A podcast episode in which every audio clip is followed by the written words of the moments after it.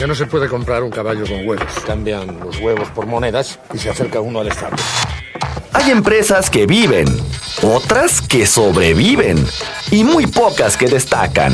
Todo depende de las decisiones que tomes como líder. Así que necesita una garantía para cubrir la posibilidad de que yo no cumpla mi parte del trato. Bienvenido a Empresas con Valor, el lugar donde encontrarás tips, consejos, herramientas y prácticas para empresarios, contadores, administradores y emprendedores. Presentado por Javier Cepeda, reconocido líder de opinión en México y gurú del crecimiento y desarrollo de empresas. Empresas con valor. Emprender también es aprender.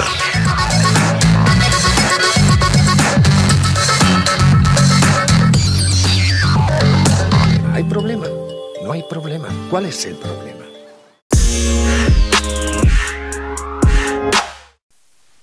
¿Qué tal amigos? Muy buen día y qué gusto poder saludarlos y estar de nueva cuenta aquí con ustedes en su programa Empresas con Valor. El espacio en donde compartimos información de interés, tips, consejos, sugerencias que ustedes pueden poner en práctica en diferentes áreas de, de la empresa, con diferentes actividades, sin importar qué puesto o posición tengas en el lugar de trabajo. Te saluda con gusto Javier Cepeda. En verdad, gracias por escucharme nuevamente. Espero que la información que hoy te vamos a compartir, que por cierto es un tema sumamente interesante, hoy vamos a platicar sobre la declaración anual 2020. ¿Qué es y cuáles son las obligaciones que tenemos? Pero sobre todo, ¿cómo tenemos que cumplir? De hecho, este tema llevo tres fechas que lo imparto en un curso en línea, en donde en promedio han estado en total 250 personas. O sea, imagínate 250 contadores a los que les muestro paso a paso los diferentes cambios que han existido, el cómo preparar y cómo entregar la declaración anual 2020, que por cierto, mis queridos contadores, se nos van, desaparecen, de repente se esconden, ya regresarán, pero por lo menos durante marzo y abril estarán un tanto ausentes por la carga de trabajo que tendrán. En marzo, la obligación de presentar la declaración anual de personas morales, en abril, la declaración anual de personas físicas, pero eso sí, en mayo regresarán con toda la actitud y con todas las pilas puestas para celebrar el día 25, el día del contador. Entonces, esta ausencia que tendrán los contadores en lo que es marzo y abril, pues no será eterna, simplemente los dejaremos que concluyan con su trabajo, sus actividades, para que puedan regresar con energías y pilas recargadas. Qué gusto, en verdad, qué gusto que estén aquí en un episodio más de Empresas con Valor. No sean egoístas, compartan esta información, díganle a sus amigos, a sus colegas, a sus contactos que Empresas con Valor es un podcast con información gratuita que pueden tomar en cuenta para diferentes áreas de las empresas. La página de internet www.empresasconvalor.com, ahí ustedes pueden decidir en cuál de las plataformas digitales nos quieren escuchar.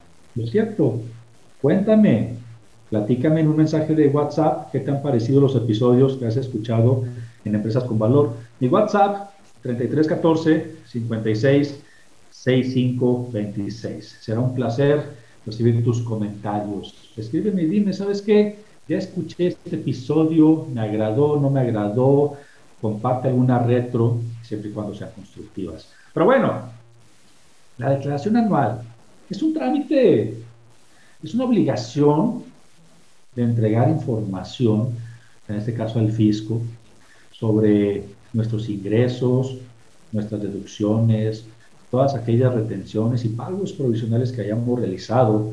En pocas palabras, es una obligación de cerrar un ciclo, en este caso, cerrar el ciclo del ejercicio del año 2020. decirle al SAT qué es lo que sucedió en todo ese año. Reitero, con nuestro nivel de ingresos, deducciones, retenciones y pagos provisionales. En pocas palabras, para cerrar y ponernos a mano con lo que nos pudiera hacer falta. ¿Me debes o te debo, querido SAT? ¿Cómo saldrán las cuentas? Para esto, mis queridos contadores, tienen diferentes actividades que desarrollar, insisto, para poder preparar y posteriormente entregar la declaración anual. A diferencia de los cursos prácticos que hemos llevado a cabo en diferentes fechas en línea, en esta ocasión, pues definitivamente no podré mostrarte, porque solamente me estás escuchando, los casos prácticos. Así que vámonos con toda la parte teórica. Ya si tenemos más dudas o inquietudes, pues con todo gusto me pueden contactar o inclusive inscribirte en alguno de los cursos que estamos impartiendo. Las fechas las encuentras en www.javiercepeda.com. Contadores, hay consideraciones a tomar en cuenta. Entre ellas, lo primero que tienen que hacer es una conciliación de cuentas. Vamos amarrando y vamos cerrando cómo están nuestros bancos, nuestras cajas chicas, revisar el, saldo contable contra los bancarios, algunos cheques que pudieran estar por ahí todavía en tránsito, que pues ya casi no se utilizan los cheques, pero algunos cheques que pudieran estar todavía en tránsito. Y sobre todo, revisar qué está sucediendo con este flujo que tenemos prácticamente ahí amarrado. Por otro lado, después de que hagas una conciliación de cajas chicas, bancos, que por cierto te recomiendo esta es una labor que tienes que hacer día a día. En ocasiones los contadores queremos hacer las conciliaciones mes a mes. Lógicamente se acumula la chamba y, los, los, este, las operaciones de todo el mes. O hay quienes se atreven a hacer las conciliaciones al año. Lógicamente, mientras más dejemos acumular, más nos vamos a tardar en hacerlo. Mi sugerencia es todos los ingresos y todos los egresos del día, prácticamente los tendríamos que estar conciliando. Por otro lado, punto número dos, la depuración de cuentas revisar nuestra cartera de clientes, revisar todo el tema de nuestras cuentas por cobrar, los respectivos saldos, validar que estos saldos pues prácticamente sean cuentas cobrables o por qué no, revisar qué hacer qué tratamiento darle a aquellas cuentas incobrables. Este tema, al igual que el revisar saldos con proveedores, reitero, si no estamos conciliando, si no estamos haciendo una depuración de cuentas de manera constante, pues es parte de la chamba más laboriosa que nos vamos a aventar para preparar la declaración anual. tenemos que revisar que todos nuestros saldos coincidan, clientes, proveedores, o sea, prácticamente todo. Y en este caso, recuerden una cosa, las operaciones que tienes con tus clientes, las operaciones que tienes con tus proveedores, pues también son operaciones que tiene el SAT. Entonces, prácticamente lo que estás tú declarando contra lo que está declarando tu cliente o contra lo que está declarando tu proveedor, pues tendría que coincidir. ¿Estamos de acuerdo? Entonces, ya que se aventaron toda esta charla, que ahorita te la mencioné prácticamente en dos minutos, la verdad es que mis respetos para los contadores, todo el tema de la conciliación de cuentas bancarias, todo el tema de la depuración de cuentas de clientes, proveedores, etcétera, sí es una chamba laboriosa, sobre todo si dejan acumular. Ya después de esto, queridos, entramos de lleno preparar la declaración anual de personas Lo primero que tienen que hacer es actualizar la CUCA. ¿Qué carambas es la CUCA? Pues la CUCA es la cuenta de capital de aportación por sus siglas, la cuenta de capital de aportaciones, que maneja, en pocas palabras, los saldos de aportaciones realizadas a la empresa. Recordemos que cuando tú creas una persona moral, pues inician con un saldo, inician con un capital que se está ahí poniendo, en muchas ocasiones con 50 mil pesitos, etcétera, etcétera. Pero también hay que tomar en cuenta las aportaciones que se hacen posteriormente. Si uno o algunos de los socios están aportando recursos, entonces con base a estos eh, ingresos adicionales que se están realizando en la cuenta de capital, pues es cómo vamos a actualizar precisamente nuestra. Entonces, en pocas palabras, la CUCA es el resultado de las aportaciones de capital, primas de suscripción de acciones y, ¿por qué no? También la reducción de capital. ¿Eso qué quiere decir? Pues que también de repente hay empresas que disminuyen su capital social, le sacan una lana Y esto también afecta la actualización de la CUCA, ¿vale? Y, en pocas palabras, también más el impacto de la actualización. En los cursos, pues sí les decimos a los contadores exactamente qué y cómo se calcula o cómo se actualiza la CUCA. Ese es punto número uno. Punto número dos, ya en la preparación de la declaración anual, queridos, es la actualización de la CUFIN. Ok, ya vimos un poco de la CUCA. Ahora, ¿qué es la CUFIN? La cuenta de utilidad fiscal neta por sus siglas. La cuenta de utilidad fiscal neta. En esta cuenta se acumula la utilidad fiscal de cada año y de la que se le va pagando a los accionistas. Esta, esta parte está padre, o sea, la cuenta de utilidad fiscal neta es la que acumula la utilidad fiscal que se determina en cada año al pagar el impuesto sobre la renta y de la que se irá pagando la utilidad a los accionistas. ¿vale? Y esto no lo confundamos, lo que es la CUFIN, con la UFIN. La UFIN es la utilidad fiscal neta del ejercicio. La CUFIN es la cuenta de utilidad fiscal neta. ¿Vale? Entonces, también tenemos que entrar al factor de actualización de la CUFIN. Lo que tenemos que hacer es el INPC del mes en que se efectuó la última actualización, dividirlo entre el INPC del último mes del ejercicio. Por ejemplo, en este caso de diciembre de 2020. El resultado nos genera un factor de actualización. Este precisamente lo multiplicamos para poder obtener nuestra CUFIN actualizada.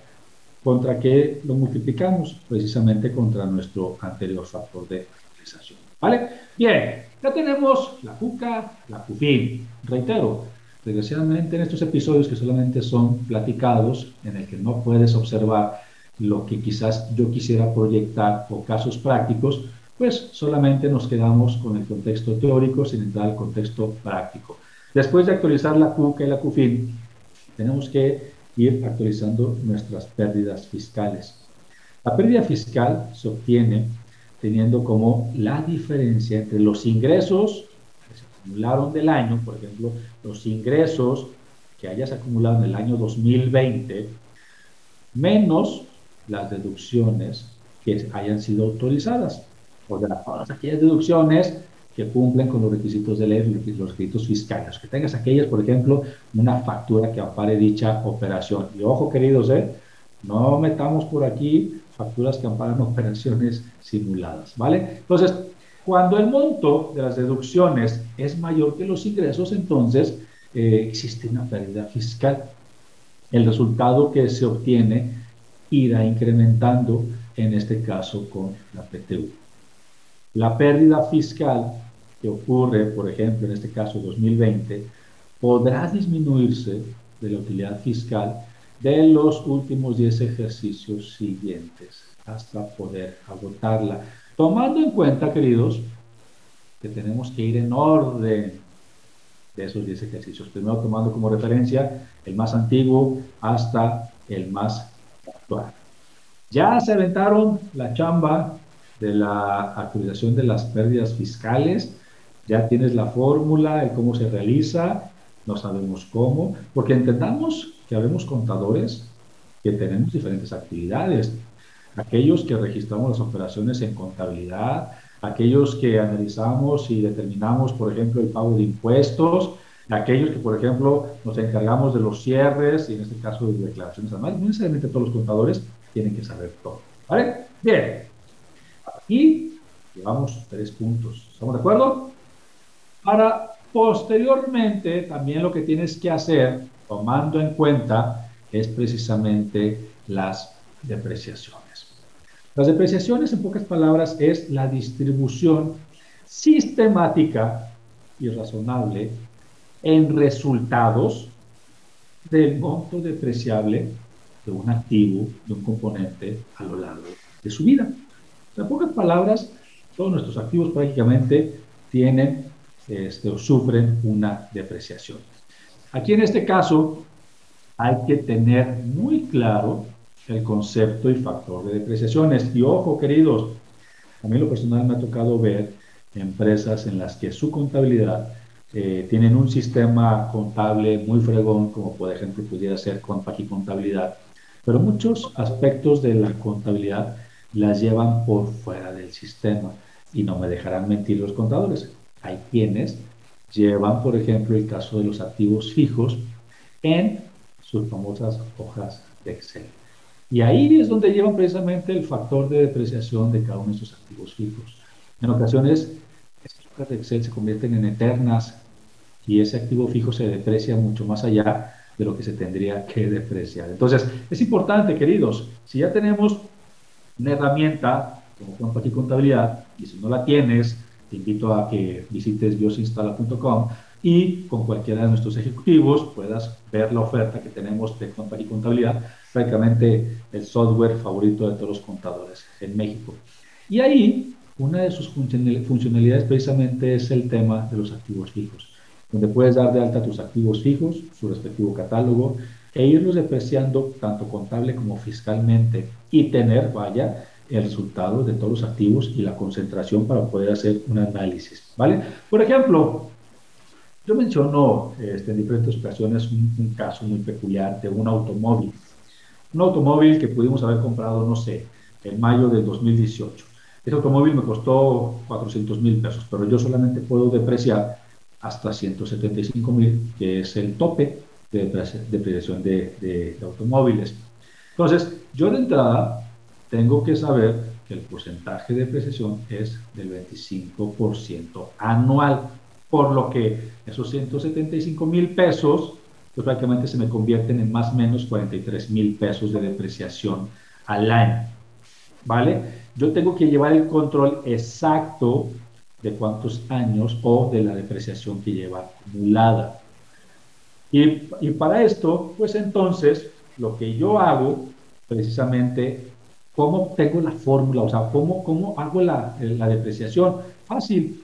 El INPC del mes en que se adquirió, vamos a ponerle, no sé, este, enero de 2018, el INPC del mes en que se adquirió, entre el INPC del último mes de la primera mitad del periodo de utilización del ejercicio. Por ejemplo, vamos a ponerle junio 2020.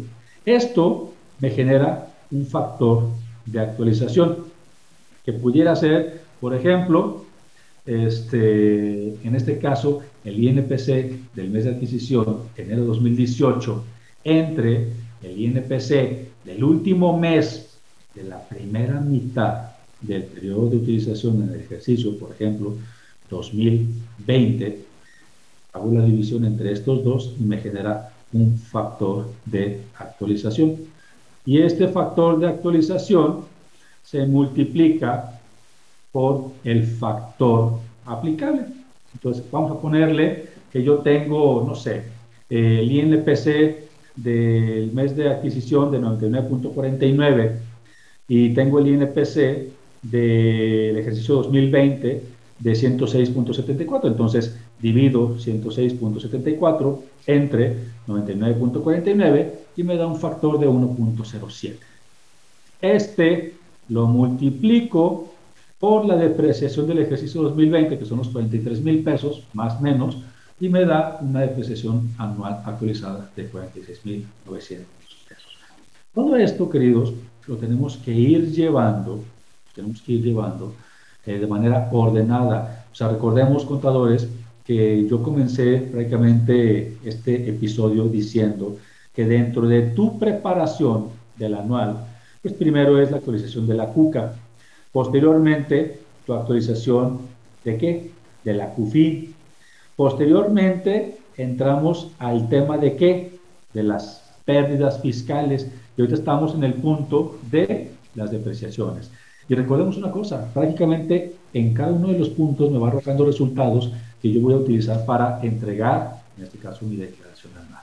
Bien, vamos a hacer una pausa, no te vayas, regresamos aquí a Empresas con Valor. Regresamos. Pero si usamos como referencia, por ejemplo, es un simple ejemplo, un poco de oro. El oro es bonito, brilla y no hay demasiado. Es valioso. Así que podemos hacer una tabla de conversión. Una tabla de conversión. Transformar un changarro en una empresa no es un proceso que ocurre sin más. Se necesita una estrategia. Estás escuchando Empresas con Valor, el lugar donde encontrarás tips, consejos, herramientas y prácticas para empresarios, contadores, administradores y emprendedores. Presentado por Javier Cepeda, reconocido líder de opinión en México y gurú del crecimiento y desarrollo de empresas. Empresas con Valor Emprender también es aprender. Continuamos.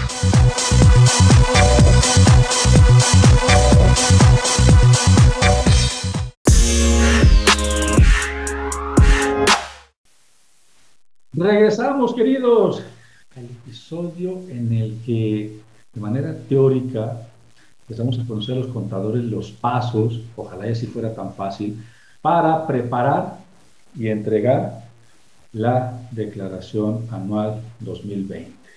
Yo espero que estén disfrutando este episodio. Hay muchos tecnicismos y para esto siempre voy a recomendar que le dejen esta chamba al que sabe y el que sabe es el contador. Te lo comento porque en los cursos que estoy impartiendo, que la verdad son cursos bastante económicos, prácticamente son 390 pesos masiva por persona, yo les enseño a preparar y entregar la declaración anual. Les cuento una anécdota. Me busca una persona y me dice, oye Javier, ¿es cierto que por 390 pesos masiva me vas a enseñar a preparar y entregar la declaración anual? Yo le contesté que sí, asumiendo que la persona tiene los conocimientos contables. Porque siendo realistas, queridos, yo en este curso no les enseño contabilidad a las personas. Les enseño a preparar y a entregar la declaración anual, siempre y cuando tengas todas las bases contables. Por lo que yo les pido, déjenle esta chamba a los contadores. Ellos son los especialistas. En ocasiones por ahorrarnos unos cuantos pesos, y yo sé que está complicado el tema de la pandemia, de los ingresos, pero es más caro tener problemas con el SAT y recibir invitaciones sobre diferencias, discrepancias, etcétera, etcétera, que pagarle sus honorarios al contador. ¿vale? Entonces, respetemos la chamba de los contadores, así como los contadores respetan la nuestra. Entonces, continuamos con el tema. Yo espero que esté siendo de, tu interés. Compárteselo a los contadores, compárteselo a los empresarios. Los empresarios también tienen que saber lo que implica preparar y entregar la declaración anual. Pero, ojo, no todo lo vas a aprender en este podcast. No todo lo vas a aprender en este episodio. Son unos cuantos minutos los que estamos aquí. No sé dónde estés, probablemente estás en tu oficina, camino a tu casa, en el carro, en el camión, no lo sé. Yo espero que estés aprovechando el tiempo. Lo que sí te puedo decir es, yo solamente te estoy dando las bases de lo que se tiene que hacer. Realmente la talacha, realmente la chamba fuerte, se la avientan los contadores. Continuamos con el tema ahora del ajuste anual por inflación. Otro de los temas, y creo yo, más complejos dentro de la información financiera, ya que puede ser considerado como ingreso acumulable o como deducción autorizada. O sea, ¿cómo determinar si es un ingreso acumulable o si esto sí es una deducción autorizada? O sea, la, finalidad que tiene el ajuste anual es conocer el valor inflacionario de nuestros valores contables. Tomar en cuenta los créditos que tenemos. De la misma manera, tomar en cuenta las deudas.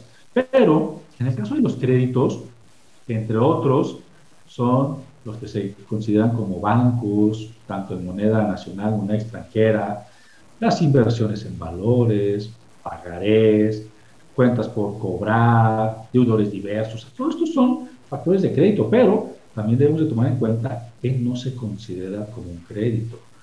Por ejemplo, la lana que tienes en efectivo o en caja, los créditos de fideicomiso, los préstamos que le hiciste a tus trabajadores, cuentas por cobrar por un plazo menor a 30 días y entre otros. O sea, es importante que sepamos determinar qué sí entra como un crédito o qué no.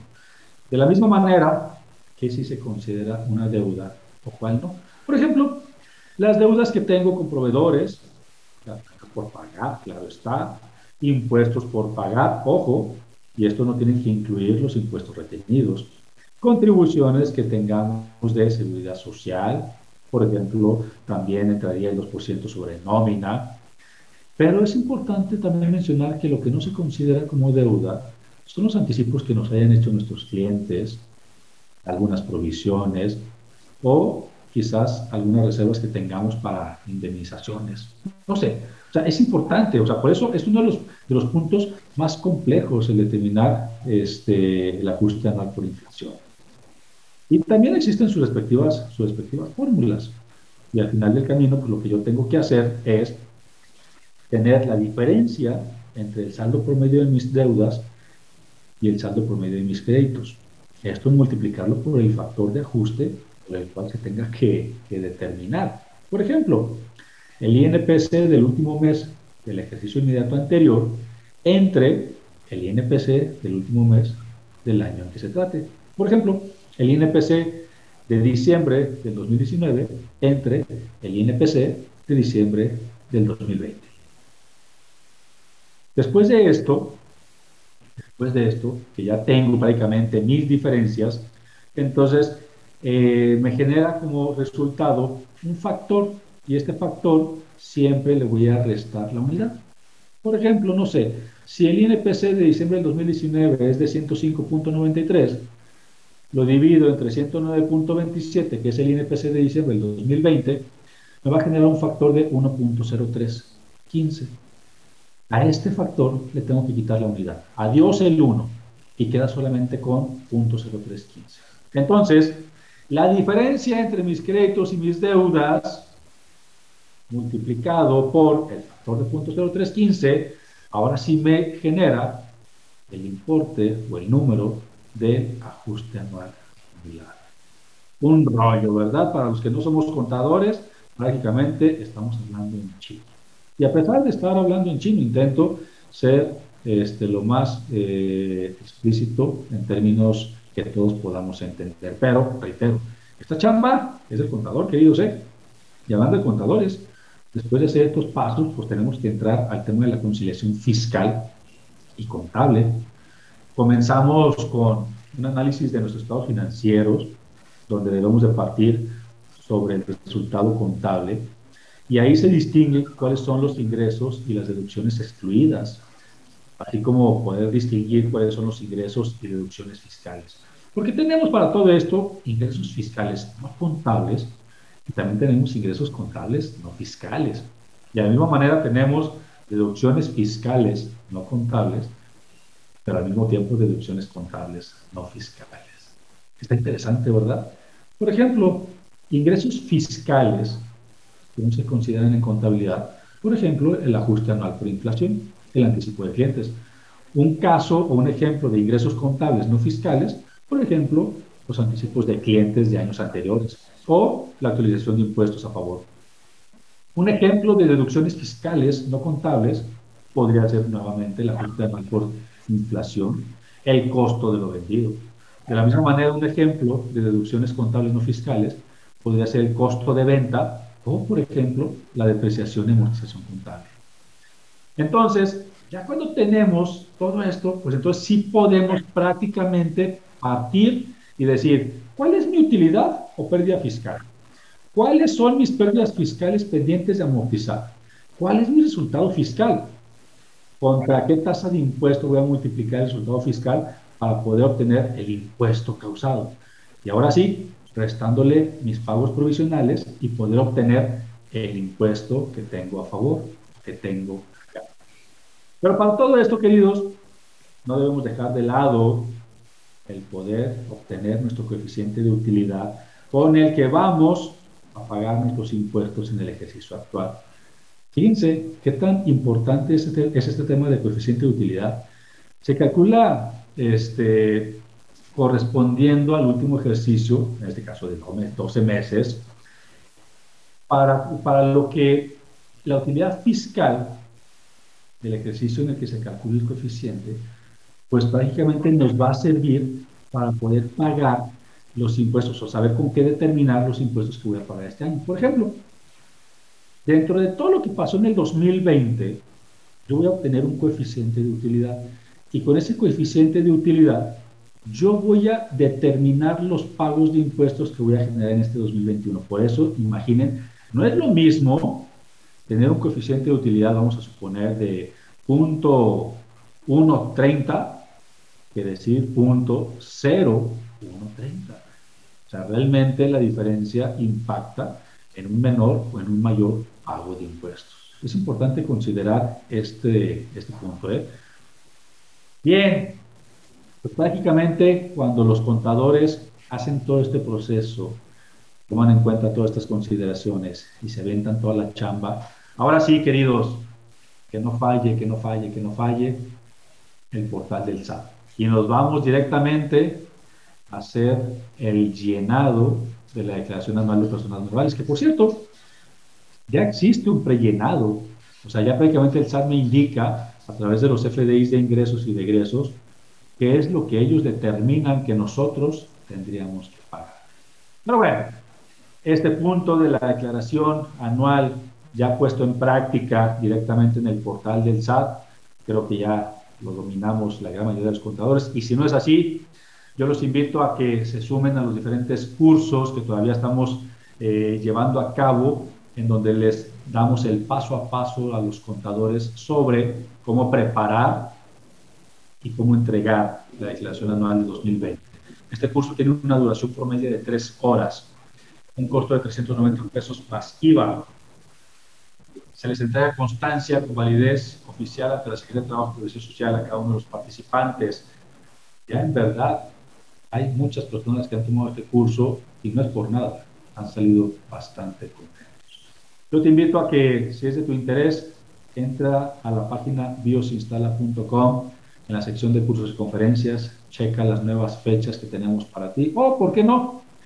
Directamente me compartes un mensaje de WhatsApp al 3314 56 6526 3314 56 6526 y con todo gusto yo me encargo personalmente de compartirte la información, que sea necesario, hasta de inscribirte.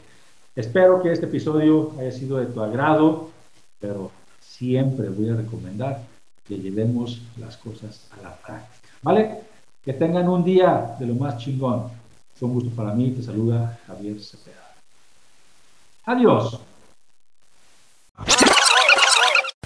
Solo me pide un módico interés lógico, pongamos que un 10%. Eso sí, él arriesga su oro y yo no arriesgo nada. Así que necesita una garantía para cubrir la posibilidad de que yo no cumpla mi parte del trato. Pienso, luego insisto. El camino del empresario siempre presenta sus piedritas y el éxito viene de la constancia. Esto fue Empresas con Valor, el lugar donde encuentras tips, consejos, herramientas y prácticas para empresarios, contadores, administradores y emprendedores. Presentado por Javier Cepeda, reconocido líder de opinión en México y gurú del crecimiento y desarrollo de empresas. Empresas con Valor. Emprender también es aprender. También es aprender.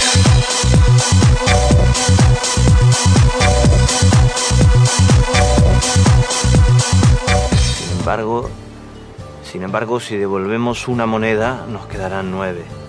Nueve a cada uno. Así que si aún debemos diez monedas, al cabo de un año seguiremos con el mismo problema y además tendremos menos dinero.